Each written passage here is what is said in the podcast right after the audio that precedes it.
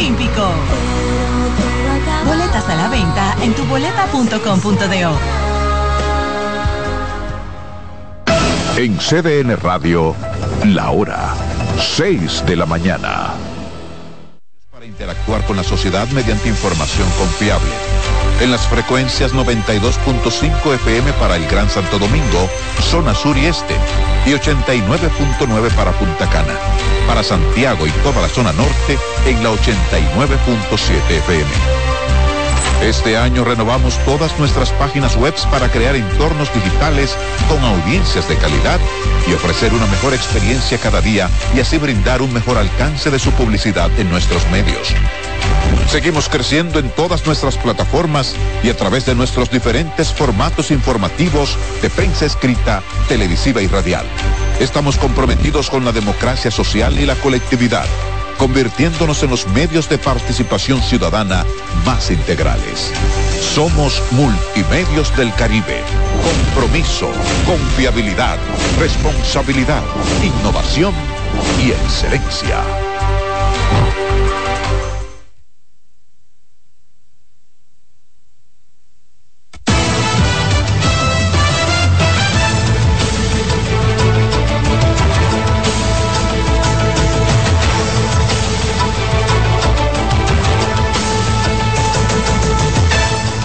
¿Qué tal? Muy buenos días, República Dominicana. Gracias por estar en sintonía con nosotros. Ya está en el aire una nueva entrega de 6 a.m. la mañana, viernes 22 del mes de septiembre. Les acompaña Francisco Medrano.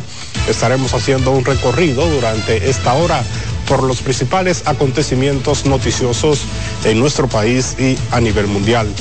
Esta emisión de noticias llega a través de nuestras frecuencias en radio. Estamos en la 92.5 FM para toda la zona sur, el este y el área metropolitana. Y en los 89.7 FM en las 14 provincias que integran la región norte de nuestro país. Iniciamos inmediatamente con las informaciones porque el presidente de Kenia, William Ruto, expresó ante la Asamblea General de la ONU su profunda preocupación por la situación en Haití y enfatizó en la necesidad de una respuesta multinacional coordinada para ayudar al país caribeño. Nuestro compañero Dayson Ovalles nos amplía en la siguiente historia. Es para un honor dar la bienvenida. Kenia se ha ofrecido para encabezar una fuerza pacificadora en Haití, país que permanece sumido en el caos. Kenia está dispuesta a hacer lo que le corresponde conjuntamente en coalición con otras naciones de buena voluntad, con un amigo y hermano de Haití. Instamos a la ONU a um, implantar con urgencia un marco adecuado para facilitar el despliegue de un apoyo de seguridad multinacional como parte de una respuesta holística a los desafíos de Haití. Pedimos al Consejo de Seguridad que haga una contribución positiva aprobando una resolución en el marco del capítulo 7 que ajuste la misión de apoyo en materia de seguridad a las necesidades específicas de Haití en su participación en la Asamblea General de la ONU, Ruto hizo hincapié en que la situación en Haití representa una prueba crucial para la solidaridad internacional. Haití es la prueba definitiva de solidaridad internacional y acción colectiva. La comunidad internacional hasta el momento ha fracasado en este empeño y ha decepcionado de manera muy grave a ese pueblo. Haití merece más del mundo enfatizó en la necesidad de actuar de manera dedicada para apoyar a Haití en la búsqueda de la estabilidad y la recuperación. Esto debe eh, formar parte de una estrategia completa que incluye ayuda humanitaria, apoyo al sustento de la gente, reformas institucionales e impulso de un proceso político guiado por los haitianos y asumido como propio por ellos.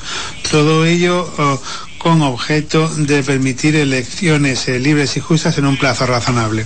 Una delegación de Kenia ha visitado Haití recientemente, explorando sobre la posible intervención multinacional para ayudar a Haití, donde las bandas criminales han causado cientos de muertes. Deison Ovalles, CDN. Bueno, hay más porque el presidente Luis Abinader viajará a Washington en el próximo mes de noviembre, el día 3 de manera exacta y tiene prevista una reunión con el mandatario estadounidense Joe Biden junto a otros líderes de la región. La información la reveló el ministro de Relaciones Exteriores, Roberto Álvarez, quien habló en una entrevista exclusiva para CDN desde la ciudad de New York. No esperemos. Hay una invitación planteada eh, para el 3 de noviembre eh, a los países eh, convocados por Estados Unidos para una no, no, no sé cómo definirlo exactamente porque todavía está exactamente en proceso de definición. Eh, es un programa que se titula American Prosperity and eh, eh, American Program for Economic Prosperity, ahora mismo APEP, e no, ahora mismo no, no recuerdo las siglas, pero de todas formas son 11 países Latinoamérica que están convocados, democracias, afines, para eh, conocer cómo avanzar bajo eh, eh, este programa. Más temprano, el canciller Roberto Álvarez participó en la reunión de alto nivel convocada por el primer ministro de Canadá, Justin Trudeau, en el marco del grupo ACDOT sobre Haití del Consejo Económico y Social, donde hizo un llamado al Consejo de Seguridad de las Naciones Unidas para que se apruebe de manera urgente y con mandato amplio la resolución que autoriza el despliegue de una fuerza multinacional en el vecino país caribeño. Vamos a seguir con este tema porque comerciantes del mercado de verduras en Dajabón manifestaron preocupación por la cantidad de alimentos que se están dañando luego del cierre de la frontera. Esto debido a que la mayoría de sus clientes son haitianos. Janela Pimentel nos amplía. Las consecuencias del cierre de la frontera se sintieron de inmediato entre comerciantes en Dajabón. Desde el primer día de esta medida, han tenido que desechar cientos de productos que se dañaron por falta de los clientes de Haití. La venta aquí arriba se ha mantenido ahí. ¿Por qué situación? Por el cierre de la puerta, la gente ha tenido miedo de venir al mercado a comprar. Porque la gente están diciendo que, hay guerra, que hay, que hay problemas, que esto. Entonces la gente ha tenido miedo de salir a la calle aquí. ¿Se le están perdiendo sí, sí, sí. Esto ha traído como consecuencia que estos alimentos reduzcan su precio. Asimismo, que en algunas ocasiones se traten de introducir hacia Haití de manera ilegal. Bajito, bajito. No se vende nada. Eh, ¿A usted le conviene, obviamente como consumidor, pero le ha afectado este cierre de la frontera? Sí, muchísimo. Yo vendía diario. 25 y 30 y ahora estoy vendiendo 10 y 8.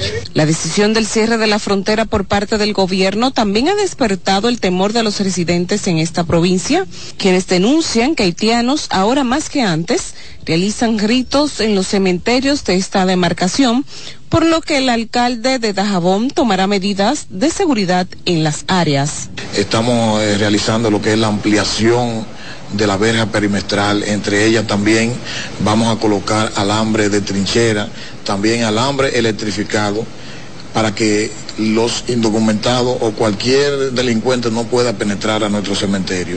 Aparte de eso, para usted poder entrar a ese cementerio tendrá que tener una tarjeta electrónica. Si usted no tiene esa tarjeta electrónica, usted no va a poder entrar al cementerio. Así vamos a evitar que la delincuencia haitiana siga eh, penetrando. Más temprano, estudiantes y profesores del Liceo Carmen Digna Evangelista realizaron una marcha por la paz entre ambas naciones. Mostrándole al mundo, a nuestros conciudadanos jaboneros, a, los, amigos de Juana Méndez, que nosotros no somos sus enemigos, que somos sus amigos, que compartimos la misma isla, que compartimos la educación, que compartimos la salud y que siempre estaremos juntos. Queremos vivir en paz porque somos de una misma isla, somos dos países, tenemos culturas diferentes, cierto, pero somos humanos. Yanela Pimentel, CDN.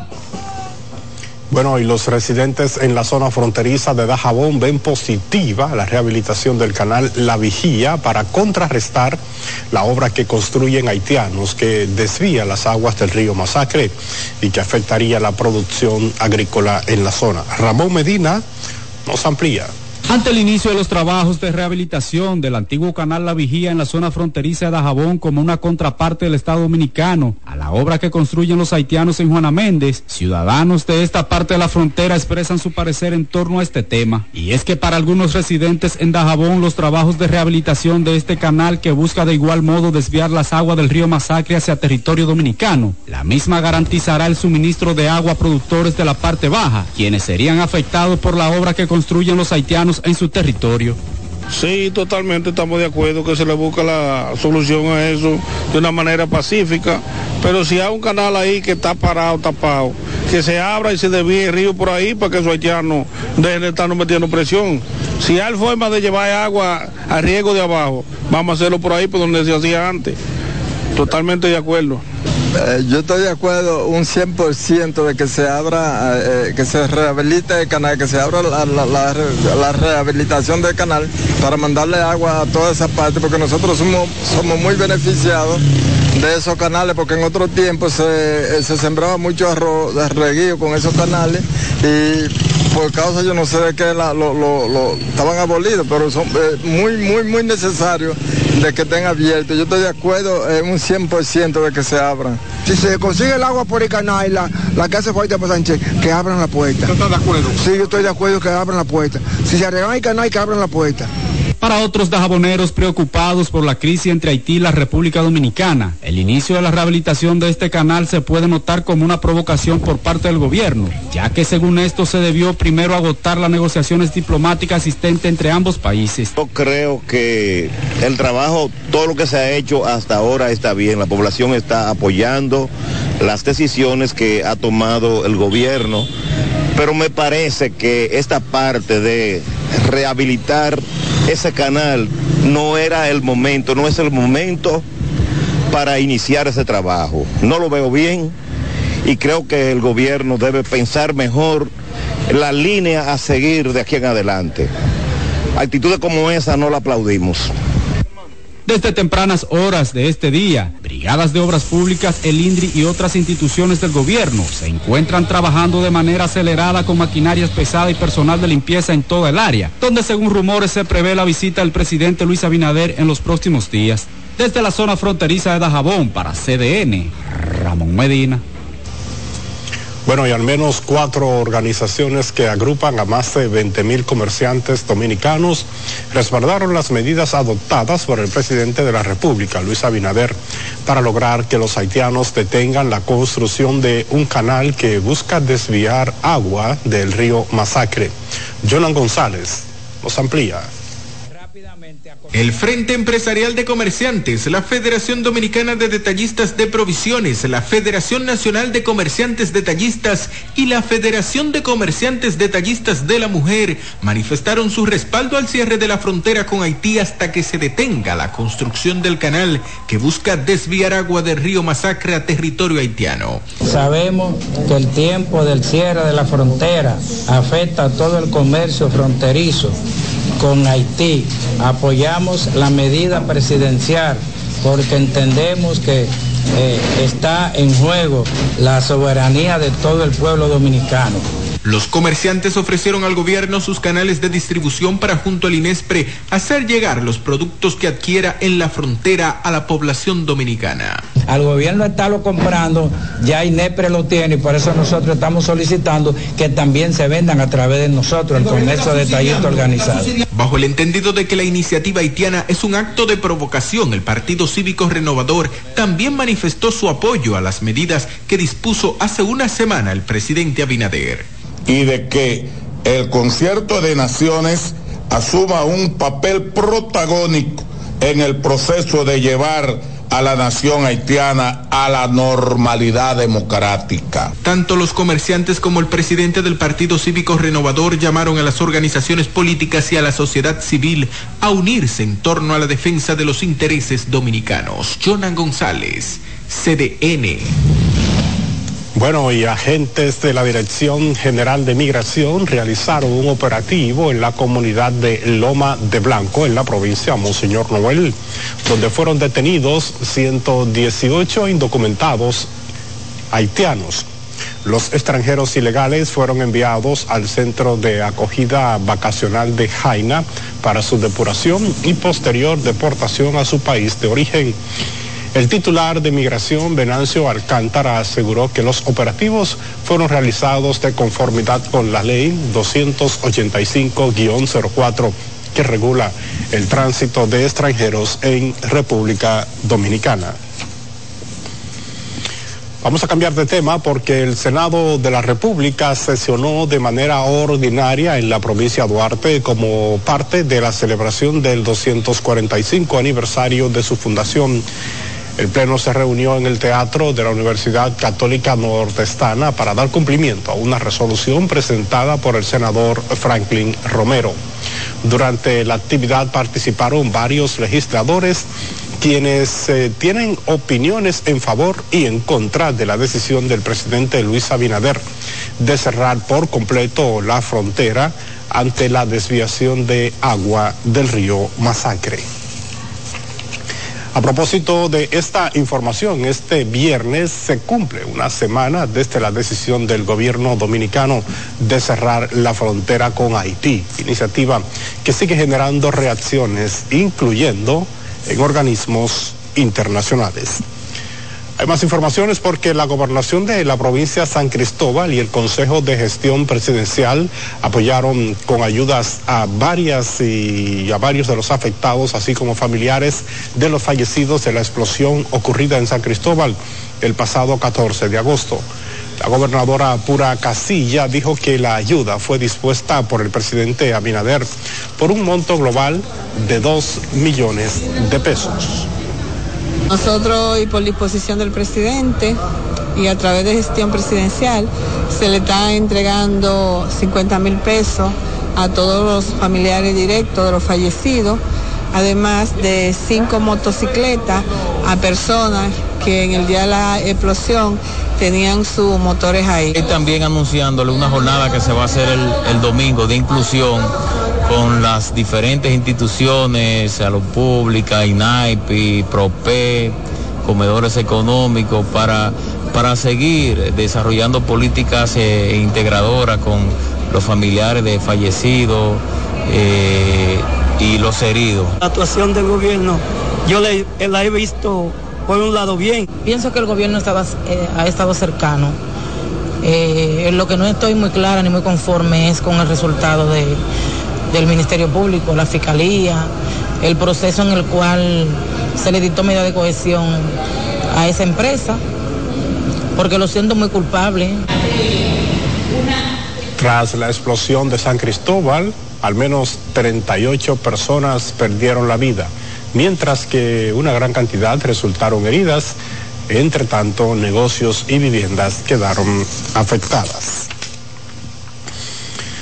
Vamos ahora al plano de la salud porque los casos de dengue siguen abarrotando las salas de emergencia de los hospitales del país. Nuestra compañera Raiza Álvarez nos tiene un recuento a continuación.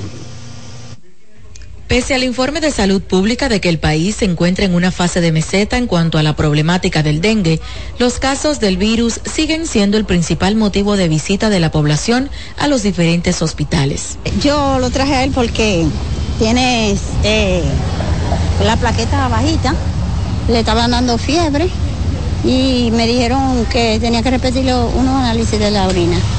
¿Sabe usted que hay un brote de dengue en el Sí, país? sí, estoy al tanto, por eso, por eso lo llevé, lo, tra- lo llevé al Mocoso Puello y ya luego de allá del centro de atención primaria me mandaron para acá. Vinimos a chequear al ni- a la, a la niña y me presentó fiebre.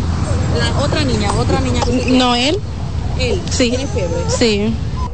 Los casos del dengue al día de hoy en los principales hospitales tenemos que el hospital de Boca Chica cuenta con 20 pacientes, San Lorenzo de los Mina 22, Marcelino Vélez Santana 23, Robert Reed Cabral 66, Hugo Mendoza 96 pacientes.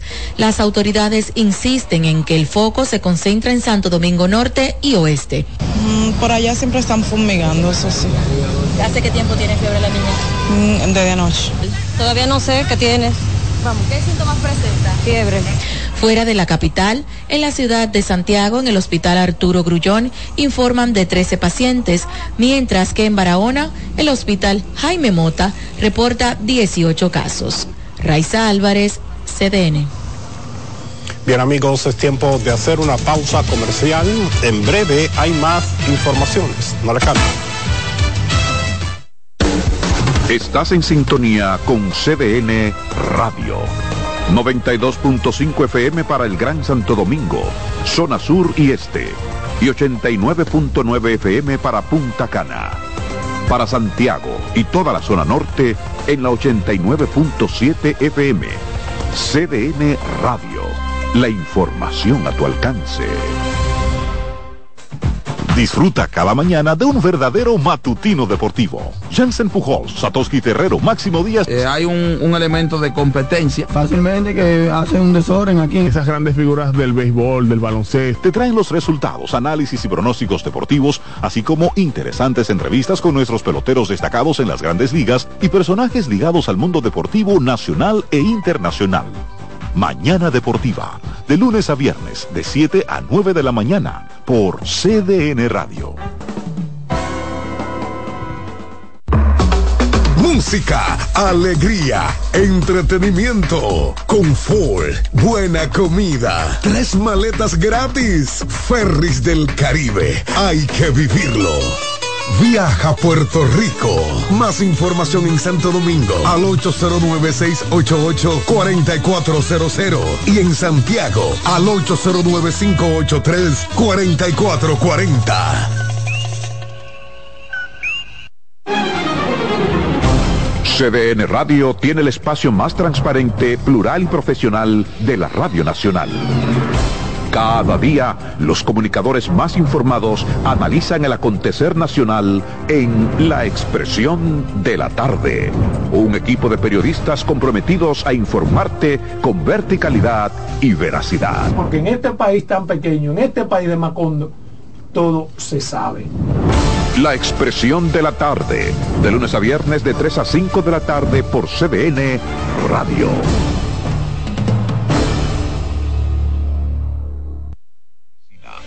Nuestros periodistas dan seguimiento minuto a minuto a este conflicto que mantiene a la expectativa a las dos naciones. Conflicto RD Haití. Entérese de todo por aquí, por CDN, el canal de noticias de los dominicanos.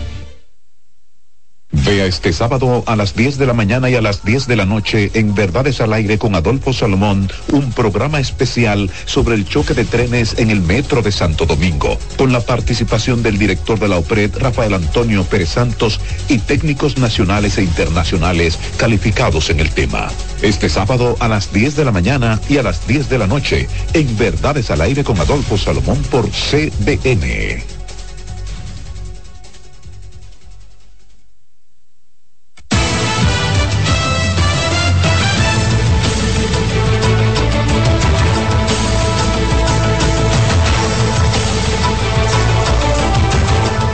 Amigos televidentes, muchísimas gracias por seguir en sintonía en esta entrega de 6 a.m. de la mañana. Hay más informaciones. Así es, eh, Francisco, y les contamos ahora que el ingeniero Manuel Estrella, presidente del grupo Estrella, presentó su visión empresarial, así como la evolución del sector y la economía durante su participación como orador en el tradicional almuerzo de la Cámara Americana de Comercio, celebrado en Santiago. Deyanira López nos presenta la historia. Durante el encuentro con personalidades del ámbito empresarial, político y económico del país, Manuel Estrella expuso el importante aporte que se hace al Producto Interno Bruto desde el área privada. Esto en el marco de su ponencia, consideraciones necesarias para el manejo empresarial hoy y visión sobre la evolución del sector en los próximos años. Eso no es poca cosa, eso no pasa en todos los países. En Puerto Rico, por ejemplo, lo que en el sector privado es un 20% del Producto Interno Bruto. La economía pública es demasiado fuerte en Puerto Rico, aquí no. Por eso, habiendo sido regulados, lo que nos tiene que poner es reglas claras y el país seguir echando hacia adelante, porque el 85% lo genera el sector privado. Valoramos su experiencia y sabiduría que sin duda enriquecerán nuestras reflexiones sobre el tema central. El destacado empresario hizo además una panorámica hacia el manejo empresarial en los próximos años, augurando un mayúsculo desarrollo económico y un mayor clima de inversión internacional. Si un 7%, en el 2030 podemos llegar a un PIB de 200 mil millones de dólares. Yo creo que ese es un pleito que con, unos ajustes nosotros podemos echar. Porque con un país de 200 mil millones es otra dimensión del país. Y creo que tenemos todas las condiciones para hacerlo. En nombre del Consejo de Directores de AMCAM y de toda nuestra membresía, agradecemos la amabilidad que ha tenido el señor Estrella de aceptar esta invitación en la cual nos honran. Inició su ponencia resaltando las características comunes de un líder y empresario exitoso. La inteligencia, el trabajo, la persistencia, el riesgo, la, la apuesta al país, el querer ser grande. Eso va a seguir, eso no va a cambiar. El que no tenga eso, que no se haga empresario. Que nosotros los empresarios no somos ningunos fenómenos si no tenemos un marco, un mercado, un ambiente donde operar que se llama país y que nuestro trabajo, más que en la empresa, está en echar hacia adelante el país. Durante la conferencia destacó el auge empresarial y económico de Santiago y el Cibao por encima de otros países. Si tomo la región del Cibao solo,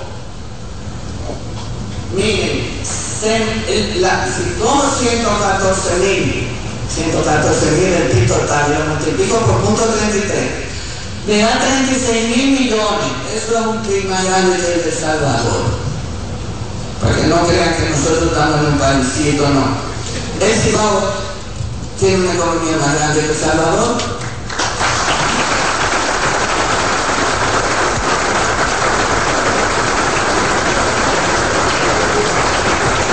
Si busco el per no esos 36 mil lo divido entre el número de habitantes, me da 10.500 dólares per cápita en el Cibao, mayor que Colombia.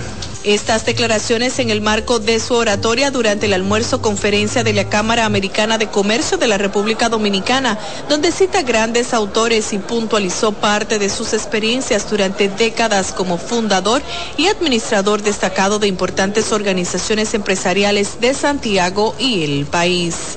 Desde Santiago de Yanira López, CDN. Bueno, y en el marco del cuarto aniversario de la adhesión a los eh, principios de banca responsable de las Naciones Unidas, el Banco Popular Dominicano informó que da un paso más con su incorporación a la Alianza para la Contabilidad del Carbono en la industria financiera. En esta alianza, los participantes trabajan juntos para desarrollar el estándar global de contabilidad e informes de gases del efecto invernadero para medir y divulgar las emisiones de gases de efecto invernadero de sus préstamos e inversiones. La alianza fue lanzada en septiembre del 2019 y actualmente integra a más de 420 entidades financieras de seis continentes, siendo el Banco Popular el primer banco dominicano en sumarse a esta iniciativa. En conjunto, los miembros de esta alianza internacional manejan activos superiores a los 85 trillones de dólares. Desde su visión sostenible, el Popular innovó con la iniciativa y portafolio de productos verdes Aste Eco, que en agosto del 2023 cerró con una cartera sobre los 13.152 millones de pesos, destacando la cartera para préstamos eco y vehículos híbridos y eléctricos que superan los 1.800 millones de pesos. El Popular ha financiado mediante el producto Lindsay Verde 581 millones de pesos para empresas y profesionales. Bueno, y Arayet, la línea aérea dominicana de bajos precios, realizó la primera edición de su programa de responsabilidad social denominado Mi Primer Vuelo, con el objetivo de ofrecer la oportunidad a los criollos que nunca han viajado de vivir la experiencia de conocer otro país.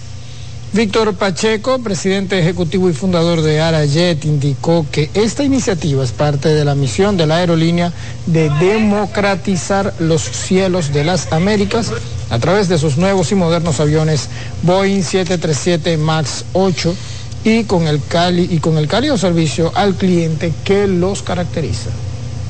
Arayet está haciendo esta revolución de democratizar los cielos y por eso nosotros decidimos lanzar mi primer vuelo con Arayet, donde vamos a salir a peinar el país para tener estos concursos donde los ganadores van a poder hacer su primer viaje con Arayet de manera gratis.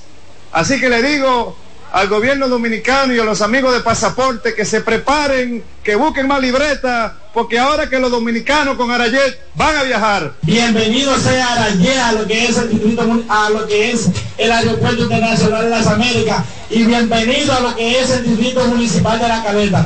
Como bien decía Víctor, hay muchísima gente que nacieron, se criaron en lo que es La Caleta y no saben qué es un vuelo. Cuenta con el apoyo de la Dirección Nacional de Pasaportes, que ha establecido un servicio especial para los dominicanos que sean seleccionados en el programa Mi Primer Vuelo, de manera que puedan acceder a obtener su primer pasaporte de manera expedita. Bueno, el Fondo Especial para el Desarrollo Agropecuario aseguró que ese organismo aplica todos los controles exigidos por las leyes nacionales para garantizar el uso eficiente y transparente de los recursos económicos destinados al campo. A través de un comunicado, el FEDA señala que todos los procesos de compras de bienes y servicios del FEDA se desarrollan siguiendo los mecanismos de la Ley 340-06 de compras y contrataciones públicas sobre la distribución de pollitas israelíes Recuerda que es una acción rutinaria de carácter social de más de 15 años, destinada a estimular la alimentación familiar, la crianza y el emprendimiento en la zona rural. Almacenistas, distribuidores y comerciantes aseguran que desconocen las razones por las que no hay azúcar blanca o refinada en el mercado dominicano y la poca que llega es importada obligando esto a un incremento de hasta un 70% por lo, en sus precios. Por lo menos esto es lo que nos reporta nuestro compañero Danger Rick en la siguiente historia. El azúcar es, desde hace siglos, un producto esencial en la preparación de alimentos y bebidas, siendo la refinada la más utilizada por las industrias de alimentos. Las sanciones impuestas por Estados Unidos a uno de los principales productores de azúcar, el Central Romana, los ha obligado a disminuir su producción a niveles muy bajos, provocando esto una escasez sin precedentes en el mercado dominicano. El Central Romana le vende el azúcar al comercio nacional, pero el sindicato de camioneros tiene las órdenes eh, pendientes en turno y no entregan el producto a tiempo. En estos almacenes de la avenida Duarte no hay azúcar blanca, disparando el precio de la morena en un 40%. Bueno, el azúcar está muy difícil. Ahora mismo no está apareciendo, los suplidores no tienen azúcar y la azúcar que está apareciendo un poco es la importada. Una situación que impacta negativamente la economía del consumidor. Yo la compraba antes a 25, ahora la estaba comprando a 30, pero hoy anoche que el azúcar va a bajar. El saco de 125 libras de la refinada, que regularmente se cotiza a 3.400 pesos, se coloca por encima de los 5.600 la importada, para una diferencia bruta de 2.200 pesos, es decir, un 64.7% más en su costo. D'Angelo Ritz, CDN. Vamos ahora con el bloque de diputados del Partido de la Liberación Dominicana que responsabilizó a las presentes autoridades del gobierno del progresivo deterioro y colapso en la calidad de los servicios que demanda la ciudadanía. Durante una rueda de prensa, los legisladores del PLD hicieron mención de la involución en la calidad y eficiencia que registran entidades públicas llamadas a prestar servicios como los centros CAIT, los CAIPI, atención a emergencias 911, la seguridad ciudadana, la tarjeta Supérate, las distribuidoras de electricidad, así como los medicamentos de alto costo, la emisión de pasaportes, entre otros. Que intervenga el defensor del pueblo, quien tiene eh, la responsabilidad constitucional de actuar y defender el pueblo ante el deplorable eh, servicio que brindan las instituciones del Estado. El bloque de diputados del PLD advirtió que el deterioro en los servicios públicos viola numerosas leyes que ordenan el derecho a la buena administración y establecen responsabilidad patrimonial, personal e institucional para el funcionario que incurra en esta acción antijurídica. Y la Escuela de Graduados en Derechos Humanos y Derecho Internacional Humanitario de la Universidad Nacional para la Defensa del Ministerio de Defensa realizó la mesa de trabajo Política Integral de Derechos Humanos y Derecho Internacional Humanitario como un compromiso de esa institución ante la defensa y la promoción de los derechos humanos.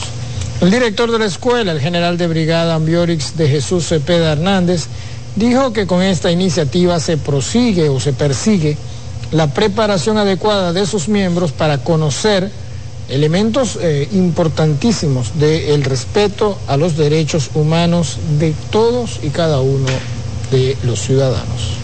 Con instrucción a través de equipo móvil y se le está entregando cartillas que le permiten al soldado poder ellos saber qué hacer, actuar, cómo también trabajamos en talleres que le permiten a ellos saber cómo nosotros podemos actuar eh, durante cualquier tipo de elemento. El funcionario militar recordó que el Ministerio de Defensa cuenta con la Universidad Nacional para la Defensa, de la cual es esa escuela parte y que está diseñada y creada para capacitar a soldados y civiles con cursos, diplomados, especialidades y maestrías en esa temática. Vamos ahora con una nota lamentable porque diversas personalidades del ámbito político y de la comunicación lamentaron el deceso del periodista y comunicador Álvaro Albero, quien por muchos años fue la figura principal del popular programa de radio El Gobierno de la Mañana con más de 50 años en la comunicación, Arbarito fue un referente por ser un líder que supo ganarse el aprecio de los colegas y en algunas ocasiones el odio de quienes no comulgaban con sus comentarios. Álvaro murió a los 83 años de edad y de inmediato en las redes sociales los mensajes de lamentos y admiración a su figura se hicieron tendencia. La enciclopedia humana, como era conocido, demostraba dotes de su prodigiosa memoria al abrir los teléfonos para que los oyentes hicieran las preguntas más diversas y comprometidas sobre cultura general. Cambiamos eh, de tema con más informaciones porque un hombre de 72 años eh, murió calcinado, mientras que su hijo de 42 resultó con graves heridas tras incendiarse su residencia ubicada en la calle San Juan del sector Libertad, en Cotuí. El fallecido respondía al nombre de José Francisco Fabián, mientras que su hijo, que como decía antes, continúa herido, es eh, conocido como Carlos Marte y se encuentra en estado delicado de salud. Aparentemente fue un cortocircuito. Ok, me dicen que el señor estaba enfermo. ¿Qué tenía el señor en realidad? Eh, bueno, él tenía cáncer. Ok, con relación al herido. Eh, al quemado, bueno, él está actualmente está en el hospital. ¿eh? Gracias a Dios lo pudimos sacar a él. Pero eh. con mi padre no, ya no hubo tiempo. Él se quemó de, de ahí para arriba. Y está quemado. Me dicen que fue trasladado a Santo Domingo. Estaba trasladado para Santo Domingo. ¿Cuál es el nombre del joven? el nombre de él. El nombre de él yo lo conozco como Glenny, Lenny, Lenny. Los familiares manifestaron que el siniestro se originó presuntamente por problemas con las conexiones eléctricas. Lamentable. Es tiempo de hacer una nueva pausa comercial en 6 a.m. la mañana. Siga en sintonía con nosotros. En breve hay más informaciones. Estás en sintonía con CDN Radio. 92.5 FM para el Gran Santo Domingo, zona sur y este. Y 89.9 FM para Punta Cana. Para Santiago y toda la zona norte en la 89.7 FM. CDN Radio. La información a tu alcance. Un ama de casa, una periodista, un reportero y un productor comparten la mesa para servirnos todas las informaciones y el entretenimiento que caben en el plato del día. De lunes a viernes a las 12 del mediodía, estamos seguros que vamos a dejarte sin vida información y buenas conversaciones. Buen provecho.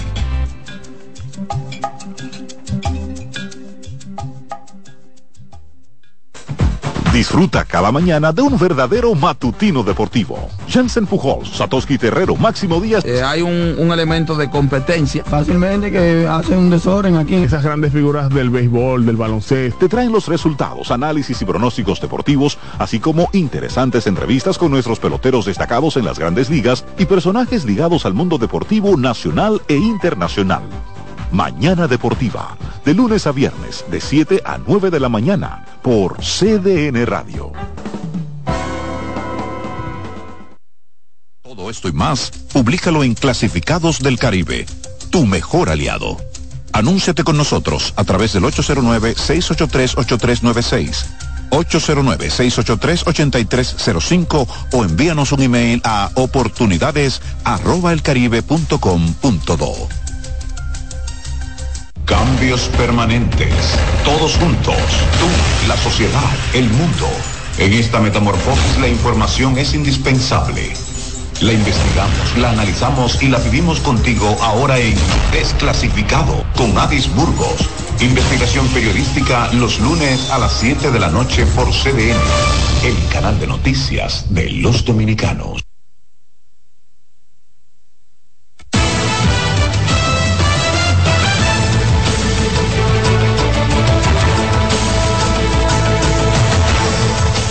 Estamos de vuelta con más noticias para ustedes aquí en 6 a.m. la mañana. Francisco, tenemos que contarles que el ex director del Instituto Nacional de Recursos Hidráulicos, eh, Silvio Carrasco, considera que es fundamental la ejecución de cuatro o la construcción de cuatro presas en el área fronteriza para evitar así conflictos Haití por el uso de las aguas. Bueno, vamos a ampliar esa y otras informaciones acontecidas en la región norte de República Dominicana y conectamos con nuestro compañero José Adriano Rodríguez, quien nos amplía a continuación. José, bienvenido, ¿qué tal?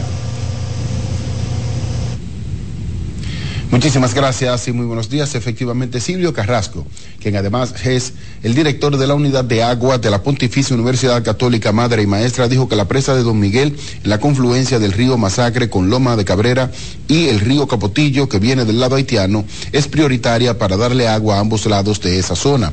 La segunda presa de importancia se construiría en la franja binacional en la presa de Dos Bocas, en el río Artibonito, para darle agua a Puerto Príncipe, Gonaif, San Juan de la Maguana y otras comunidades. También la presa de Pedernales, que daría agua a los proyectos turísticos haitianos y en el país, a la zona de Bahía de las Águilas. Una cuarta debería ser construida en el río Blanco, que nace en Haití con el nombre de Soliet y culmina en el lago Enriquillo.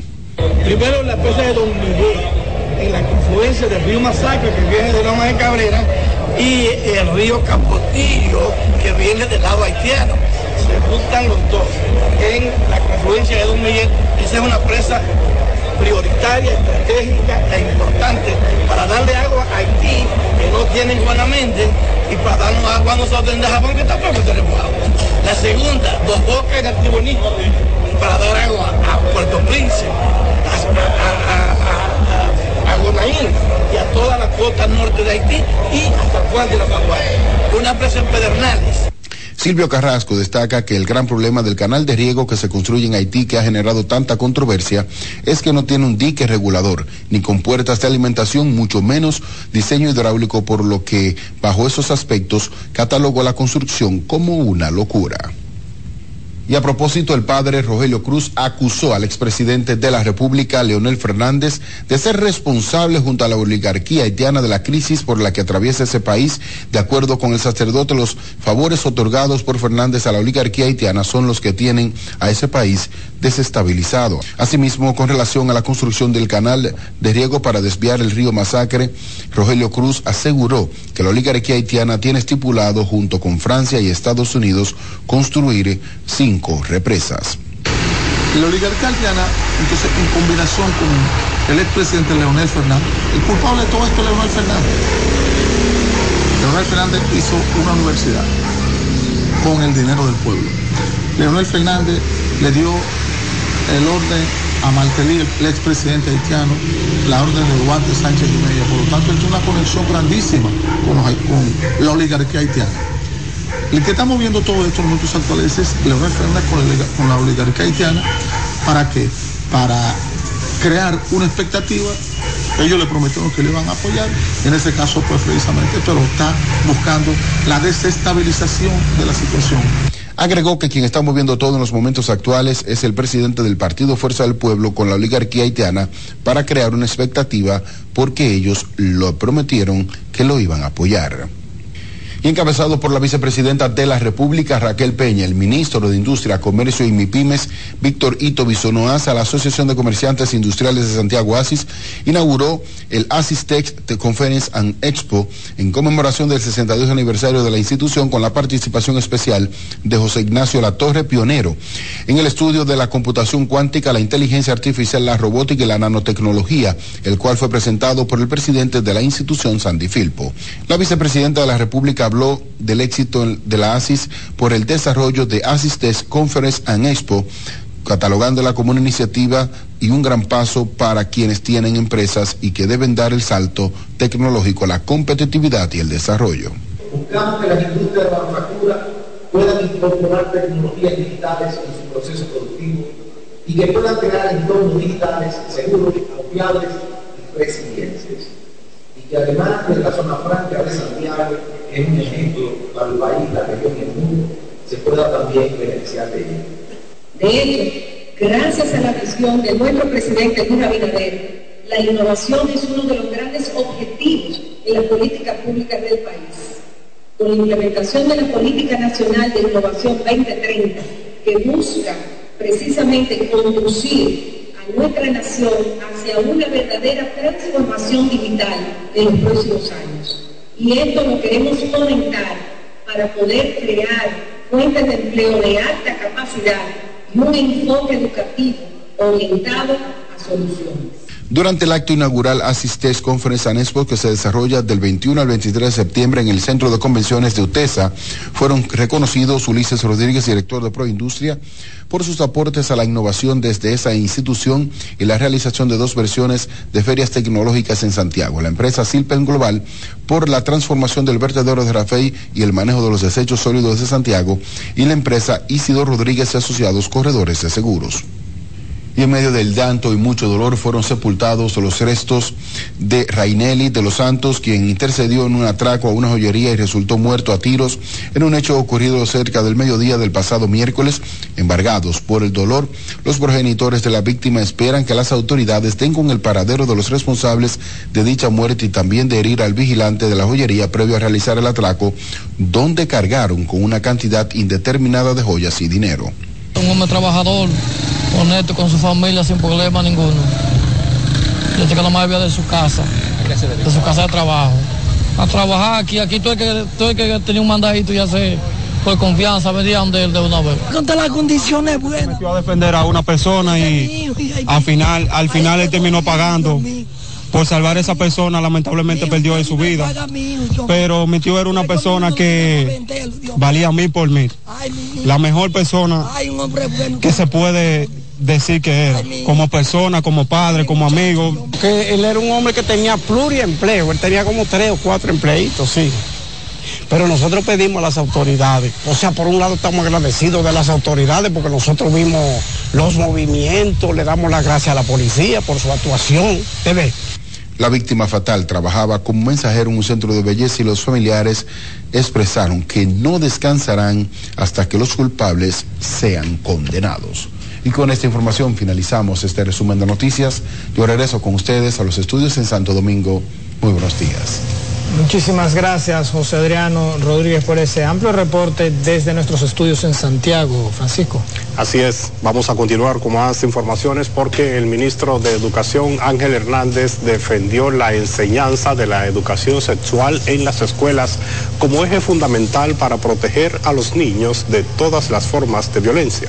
Durante un acto a propósito de la conmemoración del Día Internacional de la Paz, también el representante del Fondo de las Naciones Unidas para la Infancia dijo que las escuelas juegan un papel fundamental en los niños y que por lo tanto hay que trabajar para prevenir la violencia en los centros educativos. Aquí se le ha tenido mucho temor al tema de la educación sexual y se le tiene temor por pues, razones religiosas. Pero ocurre que todos los días hay niñas de poca edad que salen en cinta. Hay abuelas de 22 años. Y eso realmente es muy eh, complicado. Sabemos que a nivel global uno de cada cinco niñas, uno de cada cinco adolescentes eh, eh, está en uniones tempranas. En el caso de República Dominicana esto es desgraciadamente aún peor, es uno de cada tres, el 32% aproximadamente.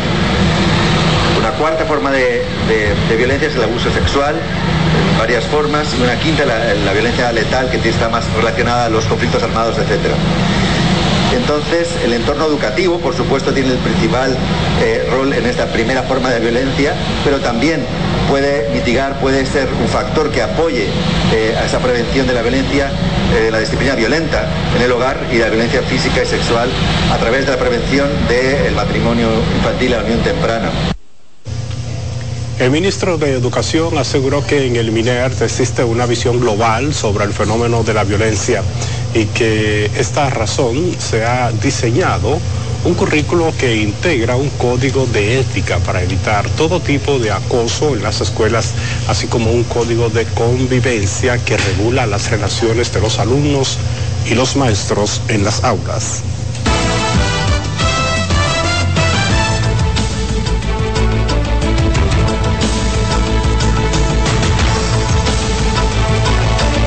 Con más informaciones y ahora vamos a pasar al ámbito internacional a ver todo lo que está ocurriendo alrededor del mundo a través de nuestra cadena aliada, la Deutsche Welle, desde Berlín, Alemania.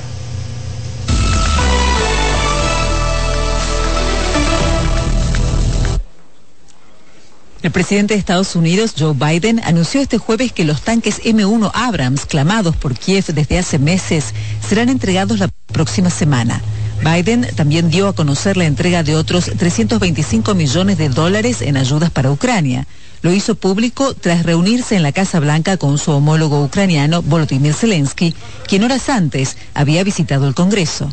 El nuevo paquete no incluirá los misiles de largo alcance solicitados por Ucrania, pero sí bombas de racimo. Polonia aseguró este jueves que entregará todas las armas que había prometido previamente a Ucrania. Esto después de que el primer ministro Mateusz Morawiecki causara confusión al afirmar en una entrevista que Polonia no enviaría más armas al país vecino. Según el gobierno, las palabras de Morawiecki se malinterpretaron.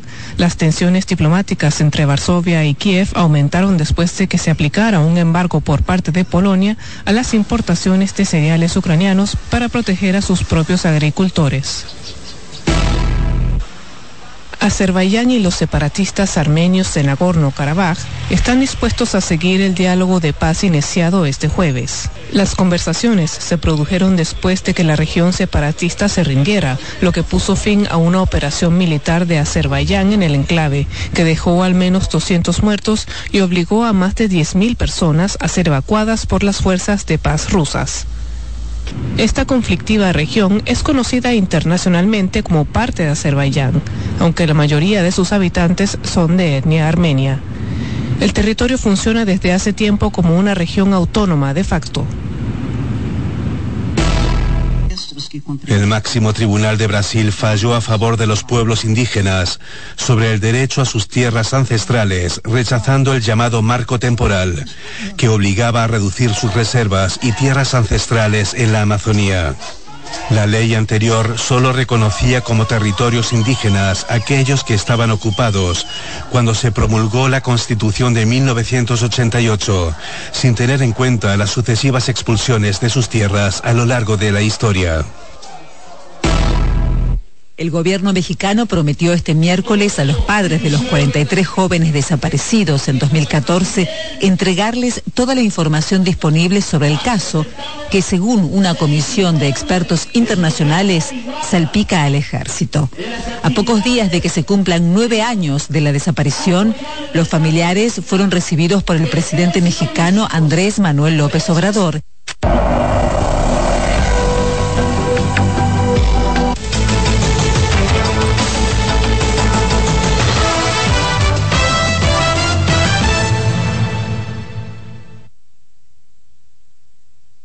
Fabricación de electrodomésticos American. Escuchas CDN Radio, 92.5 Santo Domingo Sur y Este, 89.9 Punta Cana y 89.7 toda la región norte. Presentamos Explorando el Mundo con Iván Gatón por CDN Radio. Primer médico que llega a América fue Diego Álvarez Chanca llegó en el segundo viaje de Colón. Describió cómo era la Isabela, la primera ciudad fundada en América el 6 de enero de 1494, acá en el Nuevo Mundo. Y sobre él existe la sospecha de que fue un espía al servicio de la corona de Castilla, porque fue médico de los reyes católicos y en una carta que enviara al eclesiástico Juan Rodríguez Fonseca, encargado de la política colonial castellana en las Indias, más allá de sus curiosas descripciones de historia natural, botánica y de materias médicas, eh, se puede leer también como un texto en el que se desvelan claves cartográficas y otros detalles que se pueden interpretar como información privilegiada. La carta náutica de Colón les llegó a los reyes católicos el 4 de abril, mientras que la enviada por Chanca a Fonseca fue el 7 de marzo. Fonseca dispuso de este dato científico para la negociación de un tratado como el de Tordesillas, que lo recibió casi un mes antes de que recibieran los reyes católicos el de Colón. Chanca fue además autor de varias obras de medicina, como el libro sobre el mal de costado, en el que abordaba la pleuresia o pleuritis y que publicó un impresor alemán que residía en Sevilla, Jacobo Kronberger, en 1506. Otra obra suya, el Tractatus de Fascinatione, que trataba del llamado mal de ojo y los nocivos efectos de la mirada maléfica con la que algunos sujetos hacen enfermar a las tiernas criaturas. De todas sus obras, la más famosa fue la Carta Relación, con descripciones sobre la flora y la fauna. También el médico explicaba costumbres de los indios como el relato acerca de los caribes que castraban a algunos muchachos taínos para comérselos cuando llegaban a la adultez. El primer paciente indígena que atendió fue el cacique Huacanagarix, eh, quien alegaba tener una herida que al este comprobar que era falsa, sospechar a Cristóbal Colón que el indígena había participado en la muerte de los hombres que había dejado en el fuerte de la Navidad. Atendió a Colón de un ataque de paludismo que sufrió al llegar a la isla y tuvo que enfrentar una epidemia que se desató en la Isabela que se cree pudo haber sido de viruela o de gripe. El insigne médico sevillano falleció en su ciudad natal en 1515 en Sevilla, España. Hemos presentado Explorando el Mundo con Iván Gatón por CDN Radio. Carlos Santos Management presenta jueves 12 de octubre a Dani Rivera con su concierto Brindemos por ella. Quiero que brindemos por ella. Y junto a Dani Rivera, el artista de la patria, Sergio Vargas. Jueves 12 de octubre, Teatro La Fiesta del Hotel Jaragua. Brindemos por ella. Dani Rivera. Y Sergio Vargas. Información al 809-922-1429 y al 829-852-3248. Brindemos por ella. Busca tu ticket en Supermercados Nacional, CCN y Jumbo. Pongo mis ideas. Invita CDN. Música, alegría, entretenimiento, confort, buena comida, tres maletas gratis, Ferris del Caribe. Hay que vivirlo. Viaja a Puerto Rico.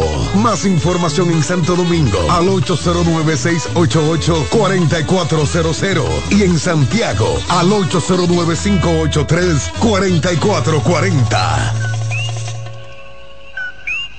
Oye, es que siempre me han gustado las gorditas. Son más sabrosas y tienen mamacita para morder. Y ese quesito quemadito en el borde, increíble. Atrévete a probar nuestra gordita pan pizza con el más rico queso mozzarella y provolón y tu ingrediente favorito hasta el borde. Hoy pide gorditas de Domino's. Lo mejor de lo nuestro. Somos una mezcla de colores rojo, azul y blanco, indio, blanco y negro. Y cuando me preguntan que de dónde vengo, me sale el orgullo y digo, soy dominicano hasta la casa. ¿Qué significa ser dominicano? Mi hermano humano siempre da la mano. Que nos una más que el orgullo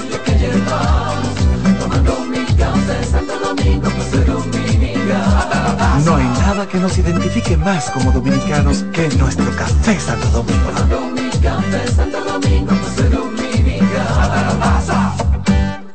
En CDN Radio, la hora 7 de la mañana. En CDN 92.5, cápsulas de filósofos y locos. Guarda pampa mayo y harina para abril. El que guarda siempre tiene. Son solo algunas expresiones que motivan el ahorro. El saber popular conoce la importancia de ahorrar. Por fortuna, cada vez más personas se animan a mejorar su vida de esa manera. Para saber más, arroba de filósofos en Twitter, de filósofos y locos en Facebook por 92.5 y 89.7. Si de algo saben las abejas, es de flores. Hay de todo tipo y para todos los momentos. Lo importante no es solo su color, tamaño o forma, sino lo que hace sentir cada una. Y para esos sentimientos trabajan. Igual que el Banco Central, que trabaja para hacer florecer la economía y que sientas estabilidad. Para ese sentimiento de crecimiento y desarrollo.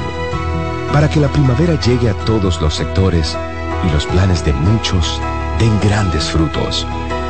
Banco Central de la República Dominicana. Trabajando por una estabilidad que se siente. Llega a Santo Domingo el espectáculo infantil que todos los niños estaban esperando. El fenómeno global infantil, Masha y el oso, en su gira internacional, llegan con un nuevo espectáculo. Masha y el oso rescate en el circo Show en Vivo. Masha, oso y todos sus amigos del bosque se embarcan en esta nueva aventura que no te puedes perder. Del 7 al 8 de octubre en el Teatro Nacional. Boletas a la venta a través de passline.do. Boletería del Teatro Y en www.bigstar.com.do. Un evento Big Star. Invita CDN. Acomódense y disfruten el viaje porque arranca Mañana Deportiva.